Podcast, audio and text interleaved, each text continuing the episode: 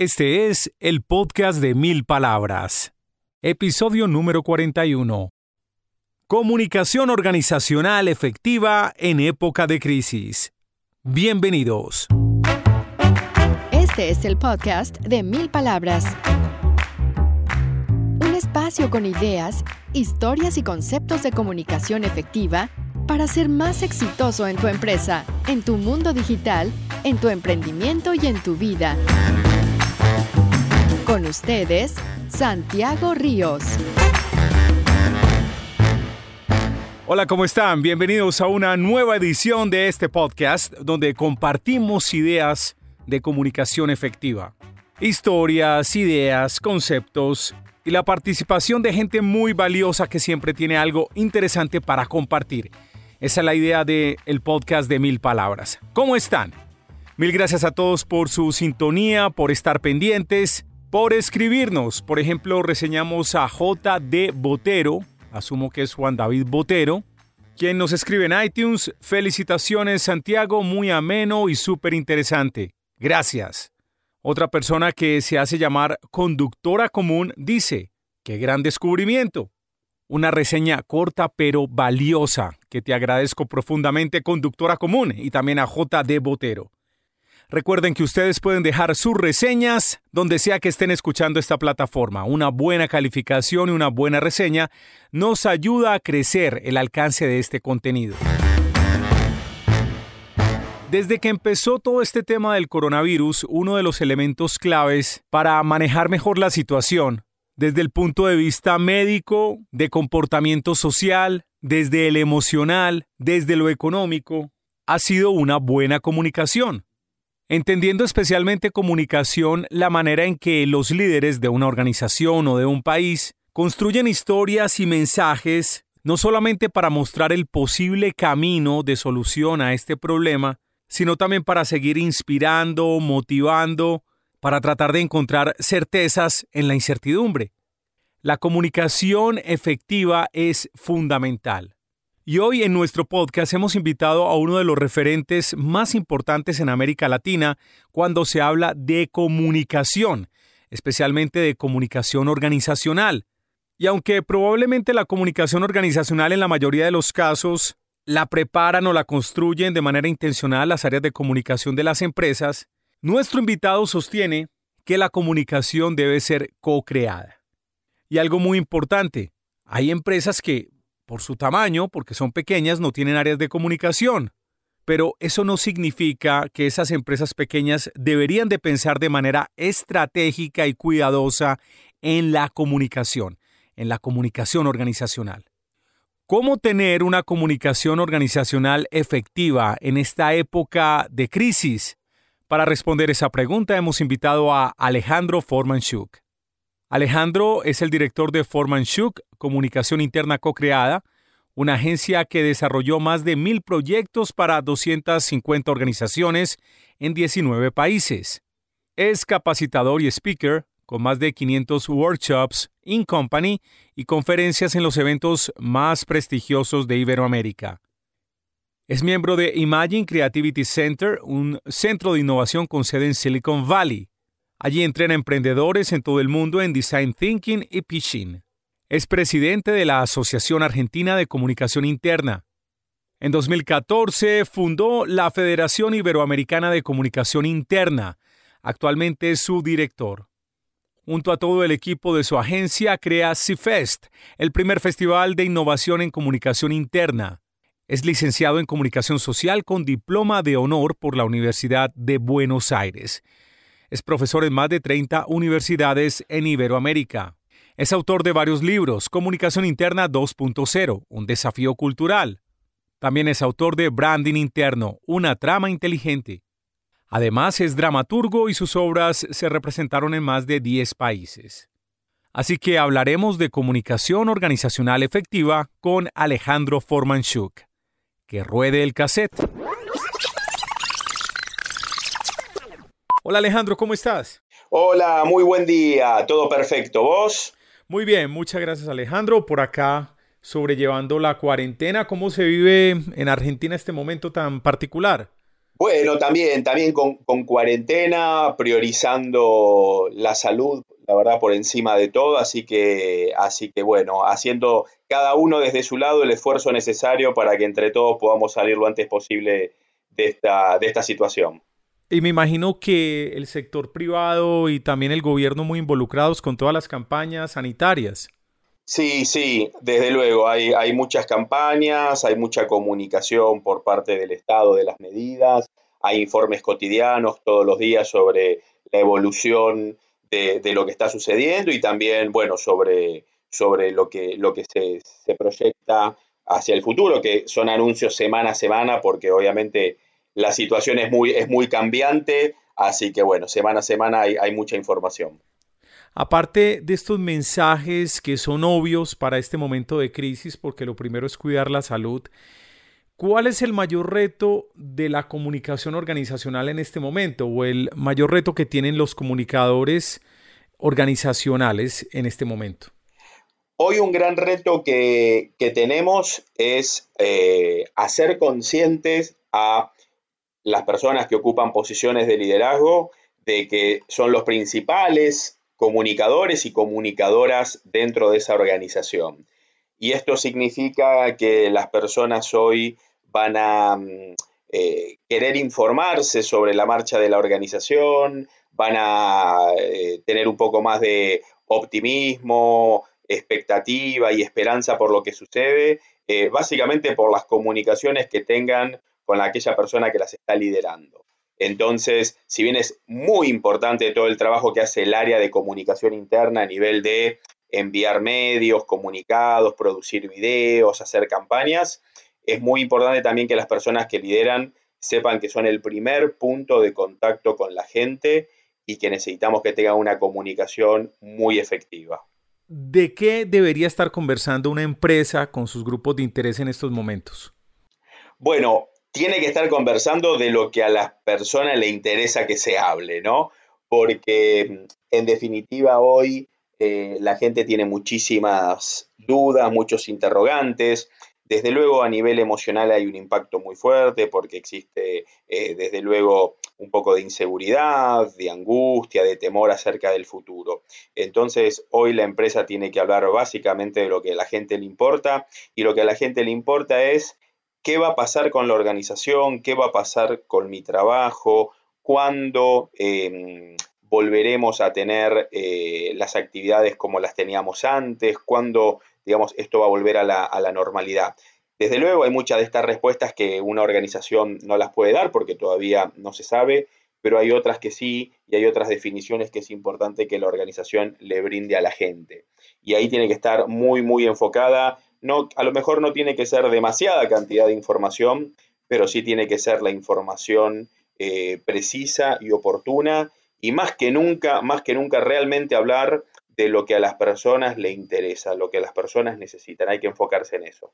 Técnicamente una empresa no se puede, o cualquier organización no se puede comprometer con un resultado posible de lo que va a traer esta pandemia porque es una situación muy novedosa para casi todos los actores en la sociedad. ¿Cómo generar unos mensajes que de cierta manera den alguna certeza sin caer en una promesa que después no puedan cumplir? Es decir, cómo ir midiendo los acontecimientos y comunicando de acuerdo con estos sin comprometerse definitivamente con un resultado. Creo que has dado vos mismo la, clave. Es realmente no hacer comunicaciones que vayan eh, más allá de lo que realmente se puede decir y realmente de lo que se sabe. Nadie puede decir si dentro de un mes, seis meses o un año eh, va a cambiar la situación económica, qué va a pasar con el mercado o cuáles van a ser las decisiones que eh, nuestros propios gobiernos en cada uno de los países tomen. Eh, creo que lo más sensato, no solamente ahora, sino siempre es para una empresa realmente poder comunicar lo que está dentro de su, de su, de su, de su campo de acción y de decisión.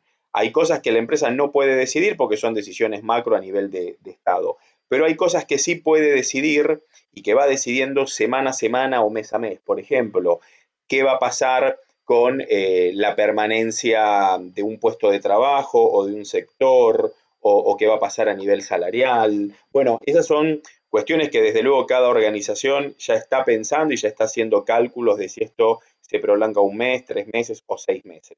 Entonces, lo importante es siempre hablar desde la verdad y obviamente plantear cuáles son los escenarios posibles, sin que esto signifique alarmar, digo, no es necesario anticiparse a las malas noticias, pero sí obviamente decir, bueno, si este mes eh, la organización sigue funcionando con su nómina de empleados tal cual, bueno, anunciarlo y decir que no va a haber despidos y de que la organización va a mantener el, nivel salarial, etcétera. Y si luego al segundo mes esto va cambiando, la organización también decirlo, de que se está analizando hacer un recorte en los presupuestos eh, o eventualmente cuando llegue el momento tendrá que comunicar o analizar qué es lo que se va a hacer a nivel de empleados. Hay muchos estados que incluso ya están asumiendo cubrir la totalidad o parte de los salarios de, los empleados de, organizaciones con determinado, por ejemplo, cantidad de empleados o de determinados sectores o rubros, etcétera.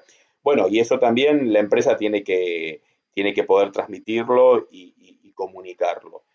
O sea, en realidad el consejo o la, o la, recomendación es tan simple y tan difícil como lo que vos acabas de decir, ¿no? No comunicar por encima de lo que se sabe, no generar ninguna falsa expectativa y, realmente ser este, muy, muy concreto con lo que se tiene que decir y muy realista. ¿En qué tipo de mensajes no deberíamos enfocarnos o un comunicador organizacional no debería enfocarse en este momento? Bueno, en realidad yo creo que, como te contaba antes, el campo de juego y los límites tiene que estar marcado por la necesidad, por el interés eh, de, las personas que forman parte de esa organización.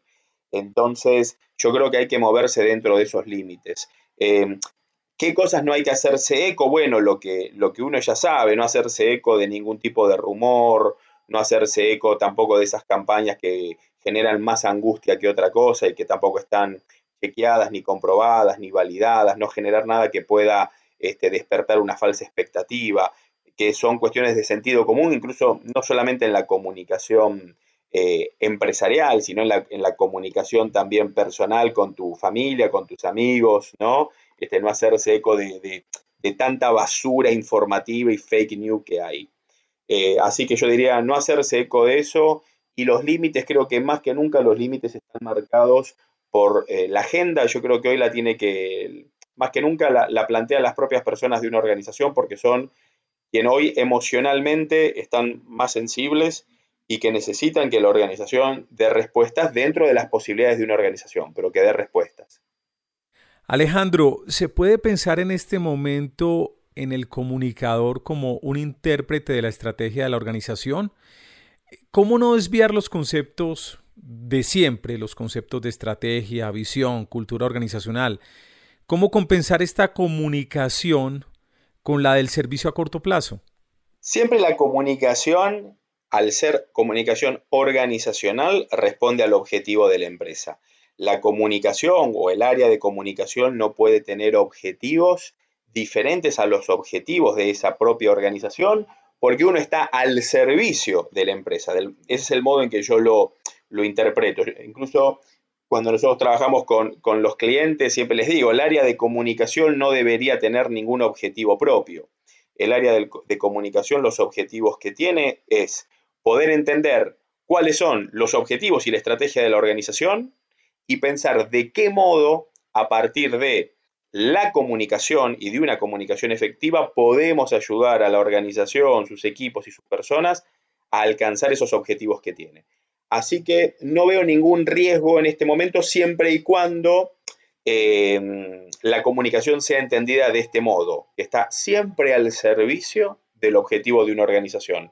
Así que básicamente lo que uno sí tiene que tener como comunicador o comunicadora es una claridad de cuáles son los objetivos que tiene esa organización y de cuál es la estrategia. Es decir, uno tiene que conocer más que nunca cuál es la estrategia y los objetivos de la organización en este momento, porque de ese modo uno va a poder hacer una comunicación efectiva.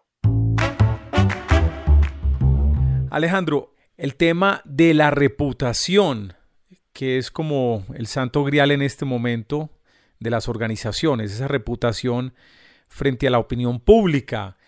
¿Cómo es el manejo o cómo se busca la reputación en estos días? ¿Cómo aparecer bien sin que una organización aparezca como oportunista en estos momentos? Es una gran pregunta y aquí la clave, lo fundamental es que si la empresa históricamente tuvo una cultura de, y lo podemos llamar como querramos, de responsabilidad social, de vínculo con la comunidad, eh, de, pensar más allá de lo económico y, entender que esa organización es parte y es un actor social que tiene más responsabilidades y no solamente la de producir dinero o ganar dinero o producir bienes. Bueno, si esa organización ya tiene una historia trabajada en eso y sus hechos anteriores así lo demuestran, hoy es mucho más fácil de que no quede como una organización o no parezca una organización oportunista que lo que únicamente ahora quiere es hacer marketing social, ¿no? O lavar algunos pecadillos y de este modo ganar reputación. Entonces, lo mejor que puede pasar es que la empresa siempre haya tenido un comportamiento este, social eh, positivo. Eh, a veces lo que uno percibe es con algunas organizaciones que, bueno, que ahora están buscando quizá mostrarse de un modo más cercano, lo cual no está mal, pero bueno, si recién ahora surge esto, puede ser percibido, como bien vos decís, como algo por ahí no demasiado sincero. Y, y a veces se potencia que algunas campañas de comunicación uno percibe que se invirtió más en la campaña de comunicación que en lo que realmente se hizo a nivel social, ¿no? O sea, vamos a poner como un, como un ejemplo así muy eh, ficticio. Dono eh, mil botellitas de alcohol en gel, pero la campaña de comunicación para justamente transmitir eso gasto mucho más que mil botellitas, porque hago un video, pauto en medios, eh, no sé qué, hago mil cosas. Entonces, claro, ahí uno siente de que se gastó más en comunicar lo que se hizo que lo que realmente se hizo. Y eso hay que ser muy cuidadoso, porque obviamente es un boomerang, ¿no? Y, vuelve en contra a la, organización y es un gran, es un gran problema. A ver, no tiene nada de malo de que una organización hoy se haya sensibilizado más y que hoy tenga una actitud más proactiva que, que quizá antes. No pasa nada. Si hoy hay más compromiso, está perfecto. Ahora lo que hay que hacer es ser cuidadoso en que lo que uno produzca tenga más valor que lo que se invirtió en comunicarlo hay una institución público-privada en la ciudad que no voy a mencionar el nombre porque no quiero comprometerla, y alguien en una red social posteó lo siguiente sobre la institución. Dice así, dime una sola cosa que haya hecho la institución en mención para ayudar a los comerciantes en esta crisis. Entonces, yo soy amigo del comunicador organizacional de esta institución y le comparto, eh, mira lo que están poniendo en redes sociales para que lo tengas presente. Y él me responde lo siguiente, por ahí ha rodado ese mensaje y no nos vamos a meter a pelear en ese nivel. Ahora, nada de lo que digamos va a calmar esas aguas. La idea es seguir divulgando todo lo que estamos haciendo para apoyar al empresario, por supuesto, desde nuestro alcance. Tampoco podemos salir a repartir plata ni a pagarles las nóminas. ¿Qué pensás de esa percepción que tiene esa persona, ese particular o ese comerciante? Que las percepciones no las puede uno controlar, están ahí afuera. ¿Y qué piensas de la reacción que dice mi amigo con relación a ese mensaje negativo? Bueno, hay, hay un hecho que es cierto y es que mm, siempre va a haber críticas, ¿no? Haga lo que uno haga, la empresa haga lo que haga, o una persona haga lo que haga, siempre va a haber alguien que no le va a gustar, va a sentir de que eso es una acción falsa, que es poco o que hay eh, otras intenciones detrás de eso. Eso es natural y, es sano porque, bueno, habla de la diversidad de, ópticas que los seres humanos tenemos. Cuando uno debería a lo mejor focalizarse un poquito más, cuando esa percepción no representa solo el de una minoría, sino que uno puede decir, bueno, acá hay un gran porcentaje de personas que, que lo ven de este modo, ¿no? O sea, si yo hago algo y dentro de mis 100 amigos solamente dos, tres o cuatro lo interpretan de un modo que a lo mejor no es el mejor, bueno, está bien, forma parte de la vida y está perfecto y, está bien que así sea. Ahora, si yo hago algo y digo, bueno, la verdad que el 20 o el 30% o el 50% eh, lo percibe mal y, me hace una crítica, eh, bueno, a lo mejor ahí yo tenga que analizar que a lo mejor haya algo muy cierto en eso, ¿no? En cuanto a responder o no responder, bueno, yo no, no, no, podría, entre comillas, este, evaluar la decisión de tu, de, tu, colega, porque, porque tendría que conocer un poco más sobre el, sobre el, sobre el contexto.